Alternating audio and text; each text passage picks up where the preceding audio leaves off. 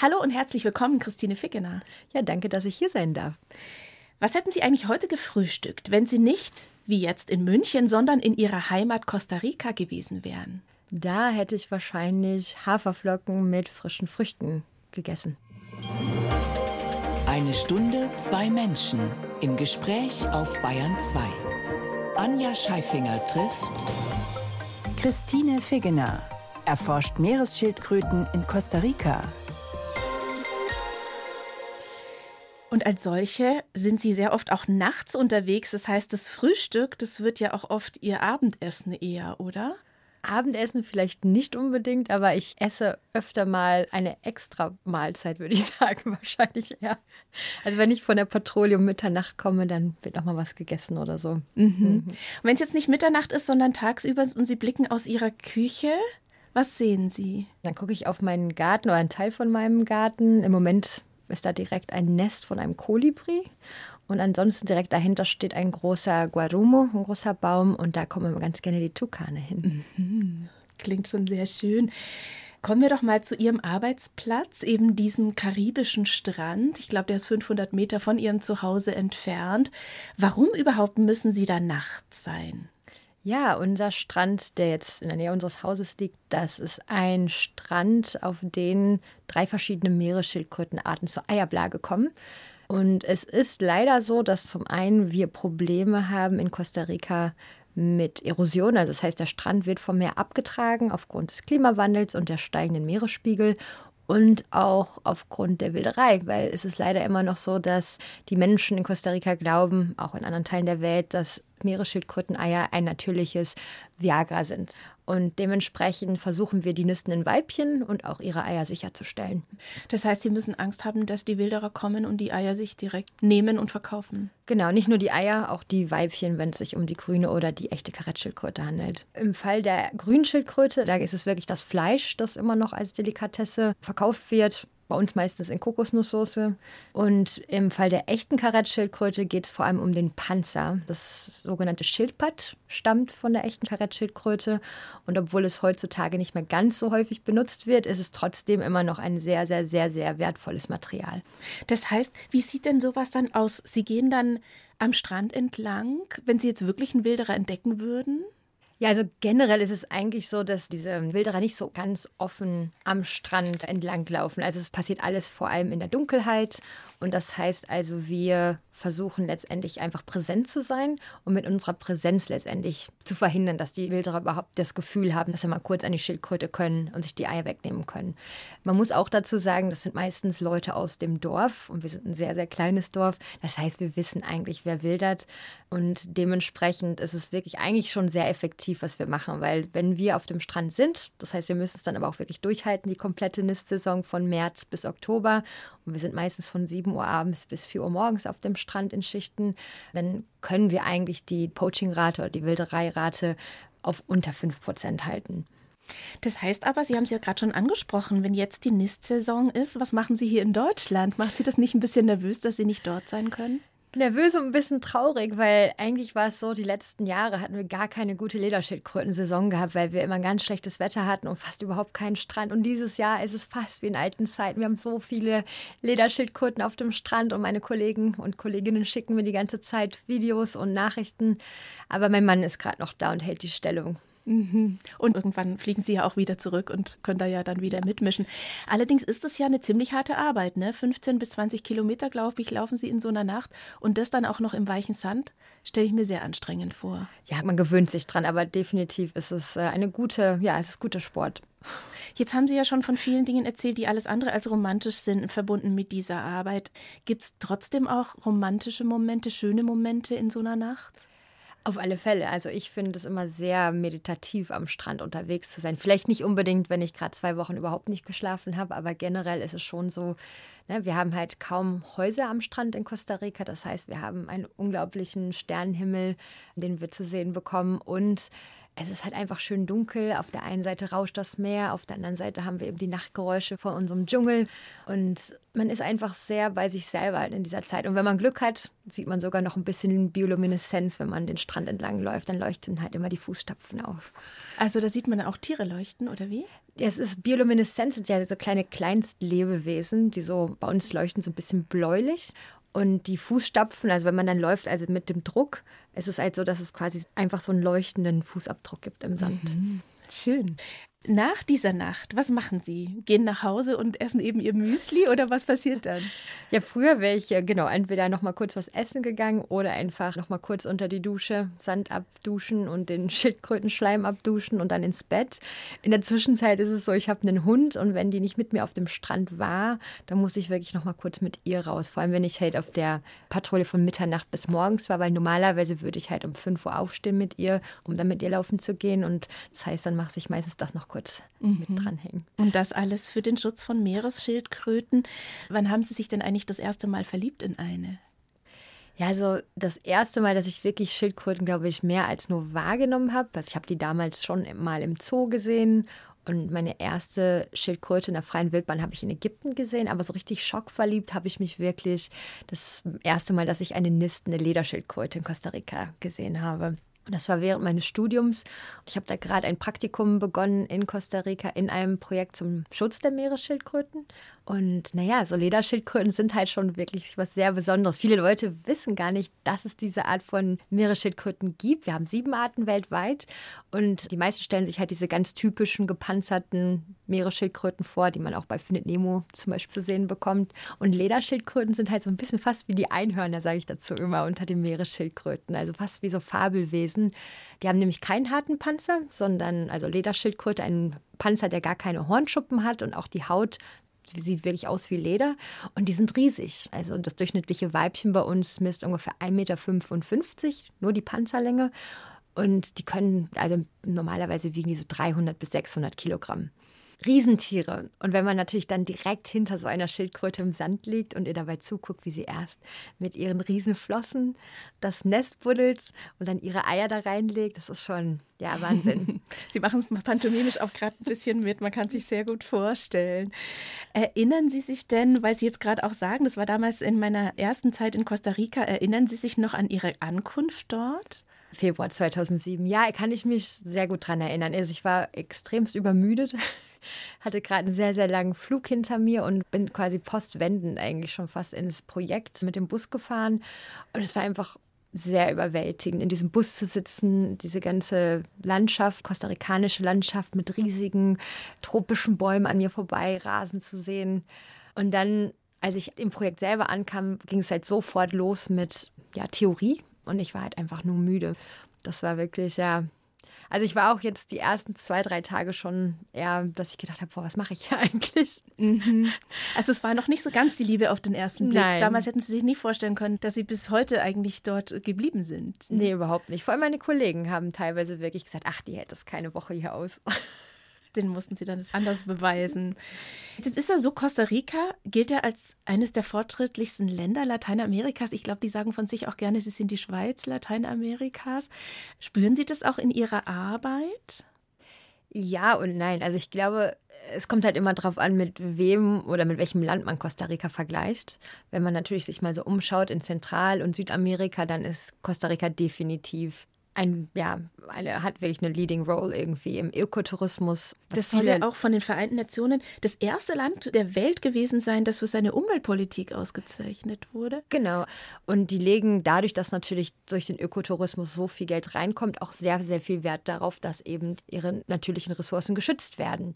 Aber das bezieht sich leider auf das Terrestrische, also das an Land und nicht so sehr auf das im Meer. Und das heißt, selbst in Naturschutzgebieten, zum Beispiel unser Strand liegt offiziell in einem Naturschutzgebiet, heißt das, dass wir trotzdem nachts Wilderer halt am Strand haben und keine Ranger, die darauf aufpassen, ne, dass da nichts passiert. Also wir machen da so ein bisschen die Arbeit der Regierung eigentlich. Zu Gast bei Anja Scheifinger. Christine Figgener, Meeresbiologin und Aktivistin. Wie viele Narben an ihrem Körper zeugen denn von Begegnungen mit Schildkröten? Äh, also direkt oder indirekt? Oh, beides. Bitte her damit. Ich habe da noch nie gezählt. Also ich könnte definitiv kein Hand-, Fuß- oder Beinmodel mehr werden, sagen wir es mal so. Also es ist schon öfter mal, dass die zwicken? Nicht die Schildkröten selber. Also gebissen wurde ich tatsächlich erst einmal von einer Schildkröte und die Narbe ist sogar erstaunlicherweise irgendwann fast weggegangen. Aber es gibt halt so andere, also Ratscher von irgendwelchen Bootsunfällen oder auch auf dem Strand, dass ich mir irgendwas aufgehauen, aufgeschlitzt, aufgekratzt habe. Also Ähm, zimperlich darf man nicht sein als nein. Meeresbiologin, oder? Es gab das Jahr 2015, das war ein ziemlich einschneidendes Jahr für Sie. Da gab es eine männliche Meeresschildkröte an Bord und Sie wurden auf die Nase aufmerksam und dann? Ja, wir haben da was Komisches, Verkrustetes gesehen und mein Kollege, der sich für die Kleintiere quasi interessiert, die auf den Schildkröten leben, hat gesagt, naja, ich gucke mal einfach, was das ist. Und ich habe gesagt, na gut, da filme ich das einfach mal kurz. Und dann stellte sich eben heraus, dass es ein Plastikstrohhalm war. Und der wurde dann in der gesamten Länge Ja, rausgezogen. fast 10 Zentimeter. Sie haben das Video dann gepostet, sind ins Bett gegangen und dann? Ja, und am nächsten Morgen bin ich erstmal wieder aufs Boot gegangen und als ich wiederkam, explodierte unsere E-Mail, explodierte mein YouTube-Kanal, auf dem ich vorher ungefähr 300 Subscriber hatte, wenn überhaupt. Ja, und es ging irgendwie so um die ganze Welt. Ne? Es war dann auf einmal das Symbol für Einmalplastik und die Art und Weise, wie wir Plastik überhaupt benutzen. Ne? Nämlich ein Material, das eigentlich für die Ewigkeit gemacht ist, das wir für Gegenstände benutzen, die wir vielleicht mal ein paar Sekunden, wenn überhaupt ein paar Minuten benutzen. Hat Sie das Echo überrascht? Schon. Wir haben dann einfach nur versucht, es irgendwann in Bahnen zu lenken, die dann auch dem Schutz von Schildkröten und vielleicht dem Schutz von Meeren generell hilft. Zumal es ja, glaube ich, eine Schildkrötenart auch gibt, die sie mit untersuchen, die Quallen als Nahrungsmittel haben. Und Quallen sehen halt nun mal im Wasser so aus wie weiße Plastiktüten, die da rumschweben. Ne? Genau, ja, die Lederschildkröte, die größte der Schildkröten, die frisst hauptsächlich Quallen. Erstaunlich, da Quallen sind ja Tiere, die fast nur aus Wasser bestehen.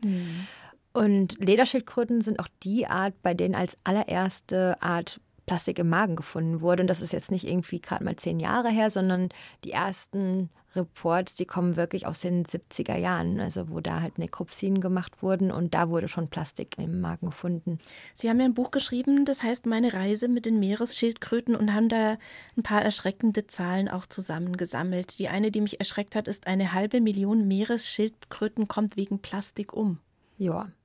Also, ne, man muss halt immer überlegen, also Plastik kann gefressen werden, im Plastik kann man sich verheddern. Die Fischernetze bestehen aus Plastik, in denen Meeresschildkröten auch verenden. Und das sind natürlich alles Dunkelziffern, weil letztendlich wissen wir nicht immer ganz genau, ne, warum Meeresschildkröten sterben. Wir wissen nur, dass die Populationen immer weiter abnehmen. Und die Schätzungen lauten, dass wir von all den Schildkröten, die gerade bei uns um Wasser herumschwimmen, dass 50 bis 80 Prozent Plastik im Magen haben. Zumal, und das ist die zweite Zahl, die mich erschreckt hat, 11 Millionen Tonnen Plastik landen jedes Jahr im Meer. Ja. Jetzt habe ich mir das natürlich, ich gehe dann ja auch schwanger in der Vorbereitung, jetzt auf Sie zum Beispiel auch mit solchen Zahlen dann und stehe im Drogeriemarkt und sehe, wie viele Menschen vor mir Dinge kaufen, die alle in Plastik eingepackt sind, wie viele Sachen ich kaufe, vom Klopapier übers Waschmittel, alles in Plastik verpackt. Hm, wie kommen wir da raus? Ja, also generell ist es natürlich so, wir als Konsument müssen natürlich überlegen, okay, also wie viel benutzen wir oder wie viel kaufen wir wirklich von diesen Produkten, wo und wie können wir andere Dinge kaufen, Alternativen und hoffentlich so auch natürlich eine andere Nachfrage zu kreieren. Ne? So ein Signal an die Hersteller sendet, hey, der Zeitgeist ändert sich gerade, wir wollen gar nicht mehr so viel Plastik haben, aber letztendlich, und da möchte ich auch nicht irgendwie Augenwischerei betreiben, die Hersteller müssen wirklich ganz massiv was ändern und da geht es wirklich vor allem darum, ne, dass die Regierungen einfach Gesetze erlassen, die die Hersteller in die Verantwortung holen und letztendlich vielleicht auch Hersteller selber irgendwo Initiativen ergreifen. Mhm. Es gibt ja auch immer einen Vorschlag von manchen, die sagen, alles auspacken in der Drogerie oder auch im Supermarkt und dort lassen. Weil dann ertrinken die irgendwann in diesen ganzen Verpackungsmüll und müssen sich vielleicht auch zwangsläufig was überlegen und müssen das dann eben vielleicht auch an die Hersteller weitergeben. Ja, ich, hm, ich bin mir nicht so sicher, ob das wirklich klappt, weil ähm, es sind ja nicht die Chefs in den hohen Etagen, die sich dann um den Müll kümmern müssen.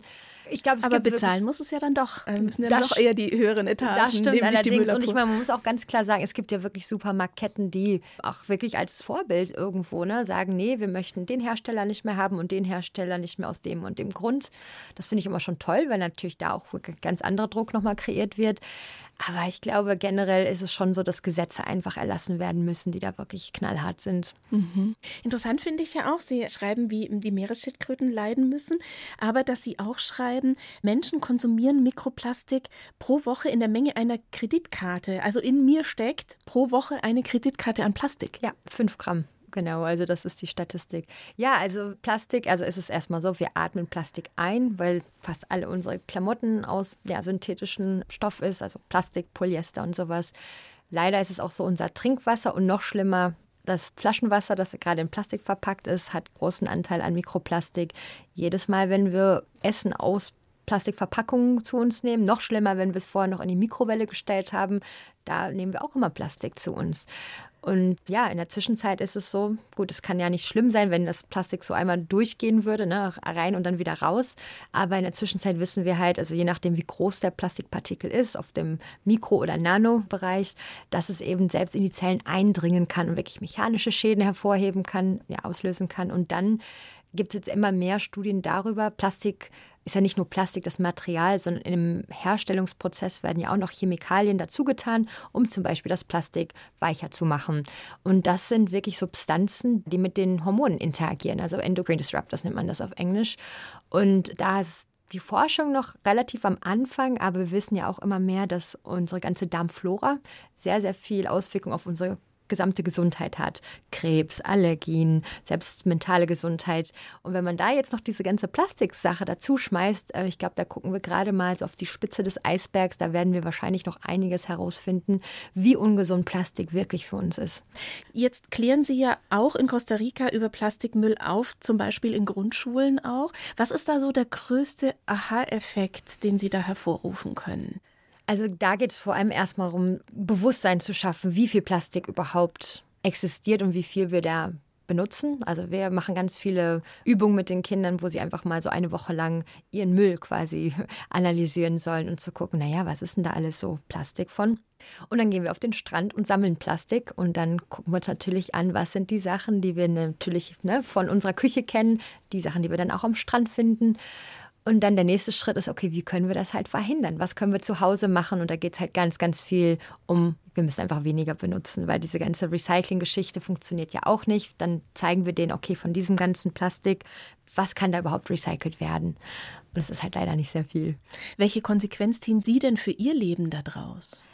Ja, ich meine, ich versuche natürlich auch, so gut es geht, Plastik zu reduzieren, immer zu gucken, wo gibt es noch Sachen, wo ich noch weniger benutzen kann. Auch zum Beispiel in unserer Arbeit. Da haben wir früher immer so Plastik-Eiersäcke gehabt, mit denen wir die Eier gesammelt haben. Da habe ich jetzt ja vor drei, vier Jahren wirklich welche nähen lassen die jetzt immer wieder benutzt werden, gewaschen werden. Aber man kann natürlich auch nicht perfekt sein. Also es ist ja so wie so vieles im Leben. Und ich finde das manchmal auch sehr, sehr abschreckend, wenn Leute sich halt so darstellen, als wenn sie ja also immer alles 100 Prozent machen. Ich möchte einfach wirklich die Leute dazu motivieren, wenigstens ein bisschen zu machen, weil es wäre viel, viel effektiver, wenn jeder nur ein ganz kleines bisschen macht, als wenn es halt eine ganz wenige Leute perfekt machen. Christine Figener, die mir in einem T-Shirt mit einer Meeresschildkröte drauf gegenüber sitzt. Und genau für die setzt sie sich ein in Costa Rica. Welche Farben dominieren eigentlich dort in ihrem Alltag? Ich würde sagen Grüntöne und Grautöne, weil unser Strand ist grau nicht oh. weiß. Und welche Farben haben in Ihrer Kindheit dominiert? Leider auch grau, aber ein etwas anderes Grau, nämlich das Ruhrgebietsgrau.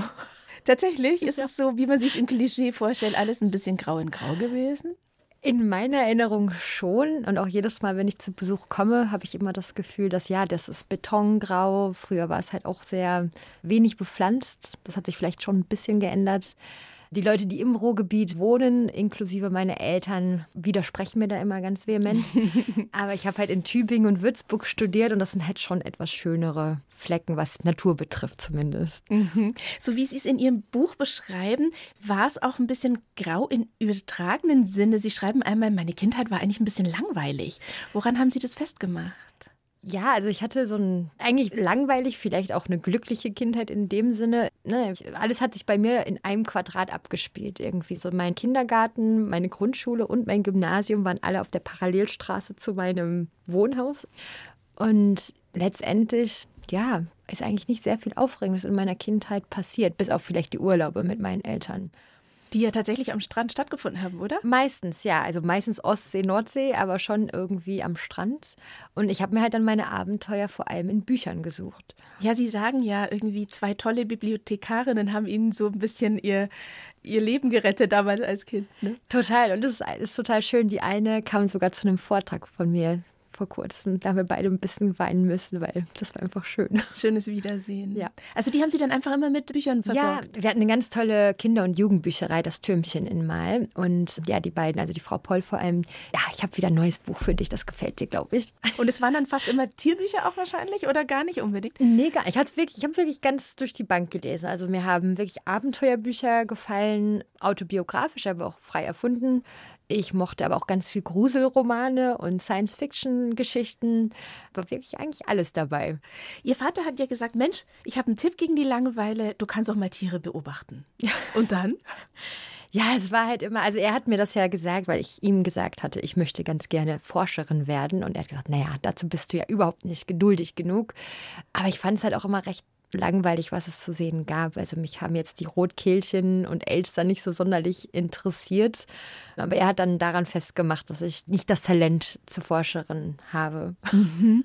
Wie ja überhaupt ganz viele Menschen an ihren Traum als Kind gar nicht so geglaubt haben. Was war so der größte Traum? Also mir war, glaube ich, schon als Kind klar, ich möchte im Ausland leben und ich möchte eben Unterwasserforscherin sein. Und ich glaube, die meisten Leute haben das einfach so ein bisschen als, naja, so Kindergerede abgetan. Und dann, als es dann auch mit irgendwie 18, 19, 20 noch nicht verschwunden ist, ich glaube, da haben sich so meine Eltern vielleicht das erste Mal Gedanken gemacht und hatten mir sogar nahegelegt, als ich nach meinem Abi dann auch nur Biologie im Kopf hatte, dass ich vielleicht doch noch mal überlegen sollte, ob es nicht irgendwas anderes gäbe, so als Alternative. Aber da war wirklich nichts, was irgendwie so wirklich mein Interesse geweckt hat. Also ins Wasser sind Sie ja zumindest mal als Rettungsschwimmerin, wenn auch noch nicht im Ozean, sondern dann natürlich im Schwimmbecken. Würden Sie sagen, Sie waren auch sonst ein Draußenkind? Schon. Also ich glaube noch die ganze Generation von uns, ne, das war immer so, ach, jetzt geht mal nach draußen, geht mir von der Beine weg. Wir hatten zu viel Energie, meinten meine Eltern immer. Das heißt, wenn unsere Nachbarskinder dann geklingelt haben nachmittags nach den Hausaufgaben, dann ja, haben wir eigentlich den ganzen Nachmittag draußen verbracht im Garten oder auf dem Schulhof oder irgendwo um den Block herum. Und ich habe auch gern Zeit im Wasser verbracht. Ja. Und ziemlich bald haben Sie sich beim Münsteraner Zoo gemeldet als Schülerpraktikantin und wurden dann sowas wie eine Dauerpraktikantin dort. Ne? Richtig, ja. Im Nachhinein wurde mir gesagt, dass ich eigentlich noch gar nicht alt genug war, weil die, ich glaube, die Grenze war 14, ich war 13 damals, aber ich hatte so einen vernünftigen Eindruck gemacht, dass sie trotzdem mich genommen haben. Und dann, ja, habe ich das wirklich bis eigentlich zu meinem Abitur gemacht, bis ich dann weggezogen bin zum Studieren. Was hat Ihnen da so gut gefallen, dass Sie da so viele Jahre hin sind? Ja, es war, glaube ich, so eine Mischung aus Wissenschaftlern, die dort eben geforscht haben, aus einer Naturschutzorganisation, teilweise sogar mehr als einer, die halt auch irgendwo nicht nur eben im Zoo agiert hat, sondern eben auch Tiere in der freien Wildbahn eben beschützt hat in verschiedenen Projekten. Und einfach auch so dieses, dass man ne, Tieren einfach so hautnah sein darf. Ich meine, da kann man jetzt lang und breit diskutieren, Zoos pro und contra. Ja, und vor allem auch Delfinarien pro und contra, ne? weil der Münsteraner Zoo war ja auch, glaube ich, das Delfinarium, das sie da so sehr angezogen hat. Wenn ich jetzt an das Nürnberger Delfinarium denke, da gibt es schon viele Proteste auch dagegen. Und wahrscheinlich auch berechtigt. Münster hat ja vor vielen, vielen Jahren schon die Delfine wirklich abgeschafft. Da gibt es noch Seelöwen. Und ich glaube, das ist so der Zeitgeist generell, ne? Meeressäugetiere nicht mehr im Zoo zu halten. Was man aber auch ganz klar sagen muss, und ich wäre absolut scheinheilig, wenn ich jetzt mich da hinstellen würde, als wenn ich eine Zoogegnerin wäre, denn es ist leider wirklich so, dass Naturschutz unglaublich wenig Geld hat und gerade Zoos auch viel, viele, viele Gelder bereitstellen für Naturschutz vor Ort und auch ich schon in der Vergangenheit für meine Schutzprojekte in Costa Rica Gelder bekommen habe von Zoos. Es gab dann das Biologiestudium, Sie haben schon erwähnt, in Tübingen und dann auch in Würzburg. Und dort in Franken, da gab es, glaube ich, eine schicksalhafte Begegnung am schwarzen Brett, die da lautete. Ja, die da lautete, wir suchen Praktikanten für ein Lederschildkrötenprojekt in Costa Rica. Und da, genau, weil ich gerade auf einen Professor wartete, der irgendwie noch beim Mittagessen war, habe ich dann mir das mal alles aufgeschrieben und hatte mich dort beworben und bin dann ein paar Monate später nee, gar nicht, war ein Jahr später zu dem Zeitpunkt, bin ich dann wirklich nach Costa Rica gegangen für fünf Monate. Also doch sehr gut, wenn ein Professoren warten lassen. Manchmal, es kann entscheidend sein fürs ganze Leben. Ja. 1 zu 1, der Talk auf Bayern 2. Anja Scheifinger im Gespräch mit Christine Figgener, Frauen in die Naturwissenschaft. Das ist Ihre Forderung heute, aber Sie schreiben in Ihrem Buch, dass Sie schon als Kind entsetzt darüber waren, wie Frauen wahrgenommen wurden. Wie haben Sie das als Kind erlebt? Ich glaube, als Kind war mir nicht bewusst, dass das irgendwas mit meinem Geschlecht zu tun hat. Also ich habe das eher so als, ich habe es sehr persönlich genommen. Ich dachte immer, vielleicht ja, erkläre ich die Dinge nicht gut genug, dass mir die Leute nicht richtig zuhören. Und ich glaube, erst so mit der Zeit und mit den Jahren ist mir aufgefallen, so, was wahrscheinlich der eigentliche Grund ist, ist wahrscheinlich, dass ich eine Frau bin. Was mich dann auch traurig gemacht hat, weil man einfach so, ne, so direkt in eine Schublade gesteckt wird, ohne wirklich eine Chance zu bekommen. Mhm. Sie haben ja auch erwähnt, dass am Anfang in Costa Rica es für Sie gar nicht so einfach war, weil es viele Stimmen gesagt haben, naja, das schafft die eh nicht. Hat es dann auch was mit Ihnen als Frau zu tun gehabt, dass Menschen das so kommentiert haben? Definitiv. Also, ne, vielleicht vom Körperlichen, dass ich nicht in der Lage bin, das irgendwie durchzustehen, das lange Laufen, das schwere Heben vielleicht auch mental, weil natürlich auch immer viel, viel, viel, viel, viel, ja, da geblockt wurde. Ich habe da angefangen zu arbeiten. Ich war halt Anfang 20 und damals war es wirklich noch so viele meiner Kollegen, die mir letztendlich untergestellt wurden, weil ähm, ne, ich war die Biologin des Projekts, die halt alles organisieren musste. Das waren halt so ältere Männer in ihren 50er Jahren, die natürlich überhaupt keine Lust darauf hatten, sich irgendwas von einer Frau sagen zu lassen, die natürlich auch noch eine sehr andere Vorstellung davon hatten, was so der Platz einer Frau ist oder war. Sie wären ja auch beinahe nicht Biologin geworden, weil die Stimmen einfach so ein bisschen waren, naja, was willst du da eigentlich? Und auch jetzt da am Anfang in Costa Rica, wie erklären Sie sich, dass Sie sich in beiden nicht haben einschüchtern lassen? Ich glaube, dass ich ein ziemlicher Dickkopf bin. Und wenn ich mir wirklich was in den Kopf setze, dann mache ich das halt einfach. Es ist ein bisschen seltsam, weil ich bin gar nicht jetzt so die unglaublich selbstbewussteste Person. Das denken die Leute zwar immer, aber ich glaube, das ist ganz viel Selbstschutz. Aber das waren schon Sachen, die ich immer wirklich, die ich wollte, das habe ich auch dann wirklich irgendwie durchgezogen. Ne, ich bin unglaublich zäh. Also das heißt, wenn ich einmal eine Nacht drüber schlafen kann, auch wenn es gerade nicht geklappt hat, dann geht es am nächsten Tag halt weiter, wird es halt nochmal probiert. Jetzt leben Sie ja in einem mittelamerikanischen Land Costa Rica und ich kann mir vorstellen, dass da die Geschlechterrollen schon nochmal ein Stück traditioneller sind, als es sie in Europa noch sind. Wie gehen Sie damit um? Wie lebt und arbeitet es sich da? Ja, also ich glaube, ich habe natürlich schon mir so eine kleine Bubble erschaffen. Zum einen, zum anderen muss ich auch sagen, es ist natürlich nicht überall in Costa Rica gleich. Gerade leider nur so in den Gebieten, in denen wir arbeiten, ist es immer noch, noch klassischer. Ich sage dazu immer, es ist so wie vielleicht Deutschland in den 50er Jahren. Wobei ich jetzt auch sagen muss, ich glaube, dass ich vielleicht in einigen Sachen auch gar nicht mehr so sehr als Frau wahrgenommen werde, weil in der Zwischenzeit bin ich eben auch ein Arbeitgeber. Das heißt, Leute verdienen Geld, das ich ihnen eben verschaffe. Und ich glaube, das hat natürlich schon was mit meiner Stellung irgendwo dann auch gemacht in den Communities. Nun ist Ihr Mann ja auch Einheimischer. Welche Kämpfe fechten Sie da aus?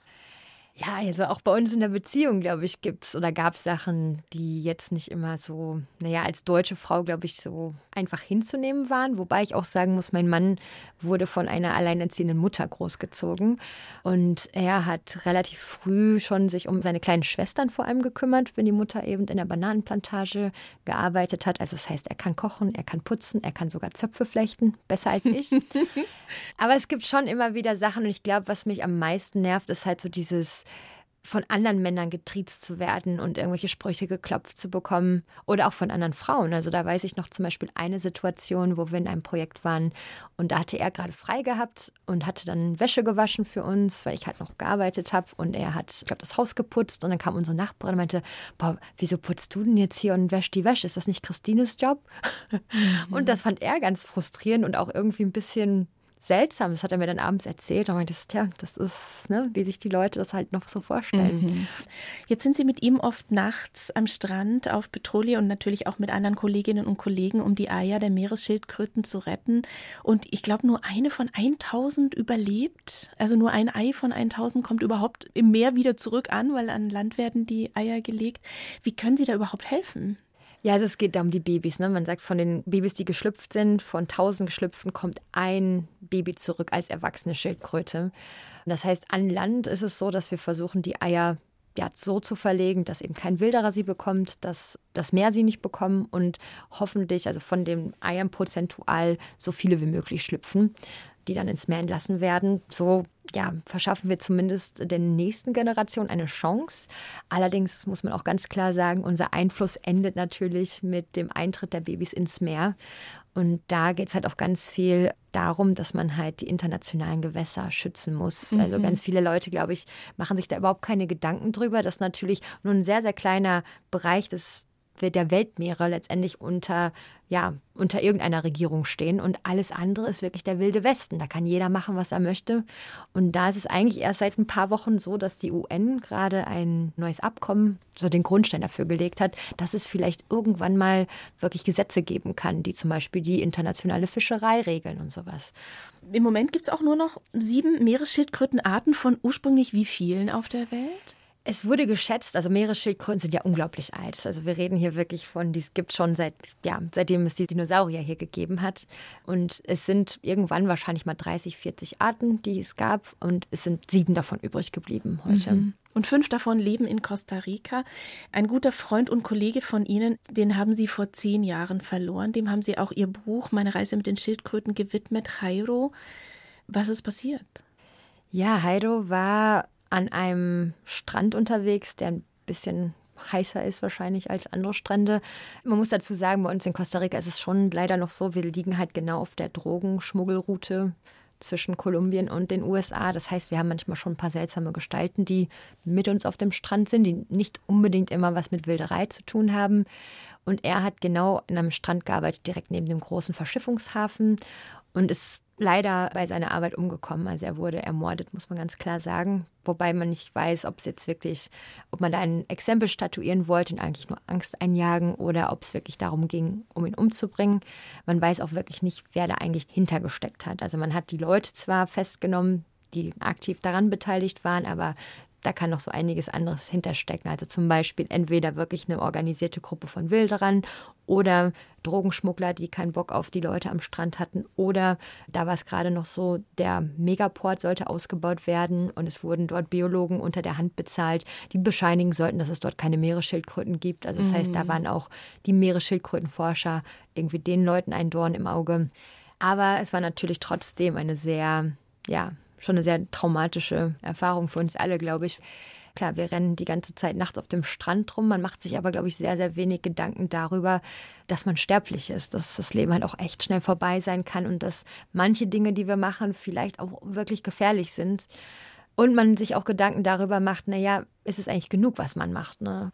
Zumal es aber ja auch, wenn Sie von der Gefährlichkeit dann auch sprechen, noch in der Zeit war, wo Sie, glaube ich, zwei Stunden mit dem Bus trampen mussten, um dann überhaupt in eine andere Stadt mal zu kommen, um überhaupt auch Internet zu haben. Das heißt, auch das Trampen und so weiter stelle ich mir dann auch nicht ganz ungefährlich vor, gerade in der Konstellation, die Sie gerade beschrieben haben. Ja, wobei, also Trampen habe ich fast nie alleine alleine gemacht. Also das hätte ich immer gemacht, wenn noch jemand mit dabei ist. Ganz dumm ist man ja dann auch nicht. Aber ja, also es ist schon, die Logistik war immer schon komplizierter. Und man muss auch ganz klar sagen, man ist halt schon immer auch weit weg von medizinischer Versorgung und von irgendwelcher Hilfe. Es gibt meistens keine Polizei im Dorf. Eins zu eins der Talk auf Bayern 2 mit der Biologin Christine Figgener, Anwältin der Ozeane im Allgemeinen und der Meeresschildkröten im Besonderen. Was haben Sie denn eigentlich mit einer Meeresschildkröte gemeinsam? Hm, mit einer Meeresschildkröte. Weiß ich gar nicht, ob ich da so viel gemeinsam habe. Wir lieben beide das Meer, glaube ich. Das ist also Meeresschildkröten sind ja eigentlich eher für ihre Langsamkeit bekannt. Also ich bin eher jemand, der relativ schnell unterwegs ist. Vielleicht Action. muss man sich auch manchmal von den Objekten, die man liebt, unterscheiden. Ja. Die Meeresschildkröten haben mir immer den Weg gewiesen, sagen sie. Und so ein bisschen so geht ja auch der Titel Ihres Buches, Meine Reise mit den Meeresschildkröten. Wie meinen Sie das, dass die Ihnen den Weg gewiesen haben? Ja, ich glaube, ich habe mich in den letzten Jahren sehr viel damit beschäftigt, mit dem, warum ich genau mein Leben so lebe, wie ich es lebe und was mich auch unterscheidet von anderen Menschen, die halt, glaube ich, einen anderen Nordstern hatten wirklich. Also es fing schon bei mir in der Schule an, dass ich eigentlich immer gesagt habe, naja, ich will eigentlich meiner Passion folgen. Das war halt damals noch genereller Meeresschutz. Und andere Leute gesagt haben, naja, aber ich will Geld verdienen und ich will ein schönes Auto haben. Und ja, irgendwie war das nicht so wichtig für mich. Ich wollte halt Sinn in meinem Leben haben. Und ich glaube, dadurch, dass ich das relativ früh schon hatte, war es immer relativ einfach für mich, irgendwo auch den, so den nächsten Schritt zu finden. Ne? Also, weil ich immer wusste, okay, also da ist wieder der Nordstern, das heißt, ich muss das und das und das machen, um genau dahin zu kommen. Weil sie wussten, was sie wollen und es irgendwie ein Stück weit auch erreicht haben, auch wenn sie sagen, es gingen immer wieder Türen zu. Ja, aber letztendlich, das ist halt eine Erfahrung. Mit einer Tür, die sich schließt, öffnen sich halt auch wieder andere Türen und erstaunlicherweise teilweise wirklich Türen, die man sich niemals hätte erträumen können. Also in der Zwischenzeit bin ich wirklich relativ entspannt, weil ich dann immer denke, ja, irgendwie, irgendwas wird schon wieder kommen. Und es ist meistens viel, viel besser als das, was ich eigentlich original mir vorgestellt hatte. Jetzt, wenn wir mal einen Rückblick wagen. Wir haben von dem Videopost gesprochen vor acht Jahren, wo Sie ein Video gepostet haben, wo Sie eine Schildkröte einen Strohhalm aus der Nase ziehen, und zwar einen kompletten Strohhalm, beziehungsweise der Kollege hat das gemacht. Oder sogar einen Rückblick zu den Anfängen in Costa Rica. Was konnten Sie bewirken? Ich finde es schwierig zu sagen, was habe ich bewirkt. Also ich denke, ich habe vielleicht meinen Teil dazu beigetragen, dass zum Beispiel Plastik oder gewisse Formen eben Plastik, einmal Plastik zumindest nicht mehr benutzen. Ich habe vielleicht auch bewirkt, dass irgendwelche jungen Menschen sich inspiriert gefühlt haben, in den Naturschutz zu gehen. Ich habe Leute ausgebildet, die im Naturschutz sind. Ich habe Kinder inspiriert, vielleicht ein bisschen anders über Meeresschildkröten zu denken und sich überhaupt bewusst zu machen, dass sie bedroht sind. Ich habe eine Organisation aufgebaut, die Arbeit schafft für Menschen, die mit Meeresschildkröten in ländlichen Gebieten leben. Aber letztendlich kann ich auch sagen, das habe ich ja nicht alles alleine gemacht. Da würde ich lügen. Und ich, ich möchte das auch mal ganz klar sagen. Also ich werde es auch nicht schaffen, alleine alle Meeresschildkröten zu retten. Also das kann man wirklich nur als Team. Und eigentlich muss da wirklich fast jeder mitmachen. Und wir hatten es ja mal von den Zahlen, die erschreckend sind. Eine, die mich auch erschreckt hat, war zu Beginn ihrer Arbeit in Costa Rica, am Strand von Gandoka, wo sie damals gelebt haben und heute wieder leben, gab es 800 Schildkrötennester pro Saison. Jetzt sind es 50. Wie schaffen Sie es da nicht zu verzweifeln, gerade mit dem Engagement, dass Sie ja wollen, dass Sie überleben? Also das ist in der Tat echt frustrierend, wobei leider Lederschildkröte am Pazifik bei uns auch nicht viel besser ausschaut. Aber jetzt, während ich in Deutschland sitze, ist es gerade eine unglaublich gute Saison, die wir haben. Und ich glaube, wir werden mehr Nester haben, wobei wir auch bei weitem nicht so viele haben werden wie früher mal. Aber bei mir stirbt wirklich die Hoffnung als allerletztes. Also ich denke, naja, irgendwie können wir das Boot doch noch herumreißen und es kann besser werden in der Zukunft. Es muss besser werden. Und wie gehen Sie mit dem Widerspruch um, dass Sie ja im Grunde genommen, Sie haben ja erzählt, wie Sie dann die Eier aufbewahren, wie Sie die zum Teil ja auch an andere Orte bringen, schattigere Orte, was auch immer, damit die bitte, bitte ähm, zum Leben reifen können. Wie gehen Sie damit um, dass Sie als Biologin ja im Grunde genommen in die Natur eingreifen? Ja gut, aber gerechtfertigt. Ne? Also ich versuche es auch immer auf einem Level zu machen, wo ich sage, na ja, also ich mache das kleinstmögliche oder das kleinstnötigste vielleicht, um es so natürlich wie möglich noch zu halten, aber dann irgendwie trotzdem es zu optimieren, eine gewisse Hilfestellung zu leisten. Also ich glaube, wir Menschen neigen immer zum Überaktivismus und da ist es aber eben auch ganz wichtig, oder da sehe ich immer manchmal den Konflikt zwischen Naturschutz und Wissenschaft, da ganz viele Naturschützer eben keine Wissenschaftler sind und eben sich nicht durch Daten leiten lassen. Und ich glaube, mein Vorteil ist wirklich, ich gucke mir die Daten an und sage, okay, das und das passiert und genau so viel müssen wir machen, damit es besser wird, aber nicht mehr als das. Und Sie sagen, die Hoffnung, die stirbt bei mir zuletzt und schreiben in Ihrem Buch auch zusammen, schaffen wir es, die Meeresschildkröten vor dem Aussterben zu bewahren und wollen das auch mit einem Team, wo sie bewusst sagen, ich möchte, dass es ein diverses Team ist, also vor allem viele Einheimische sind. Warum ist es wichtig? Könnte man nicht sagen, es ist egal, Hauptsache, die werden geschützt? Ja, aber erstmal wollen wir einen nachhaltigen Schutz haben. Ne? Also letztendlich müssen wir uns auch im Klaren sein, dass wir alles, was wir gerade machen, ist ja so eine Art Pflaster auf eine riesig klaffende, blutende Wunde. Und letztendlich geht es ja wirklich darum, die eigentlichen Ursachen zu bekämpfen, ne? dass sich die Wunde irgendwann schließt und wir dieses Pflaster gar nicht mehr brauchen. Also meine Hoffnung ist, dass ich in 20 Jahren nicht mehr Patrouille laufen muss. Aber dafür müssen wir erstmal gucken, naja, warum gibt es Erosion, warum gibt es Wilderei? Und bei der Wilderei, da geht es halt viel um finanzielle Bedürftigkeiten der lokalen Bevölkerung, um naja, gewisse Missstände im Verständnis dazu, wie es wirklich um den Bedrohungsstatus von Meeresschildkröten bestellt ist.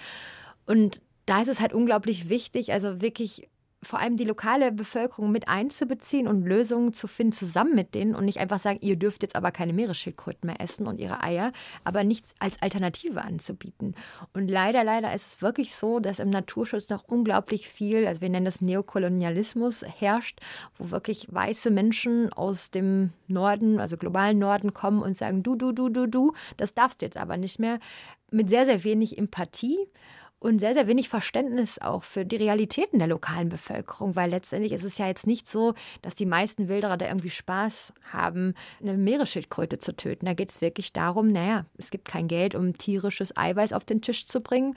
Rinderfleisch, Schweinefleisch ist sehr, sehr teuer. Und wenn da halt so eine Meeresschildkröte direkt im Garten nistet, dann ist es halt relativ einfach, mal kurz dahin zu gehen und sie dann auch vielleicht mal zu verkaufen, weil das Kind eine neue Schuluniform braucht oder so. Und da finde ich es immer sehr, sehr, sehr arrogant von uns wirklich zu sagen, wir, die ja auch immer noch Schweine und Kühe schlachten, um sie zu essen, dass wir dann wirklich sagen, hey, ihr dürft das nicht mehr.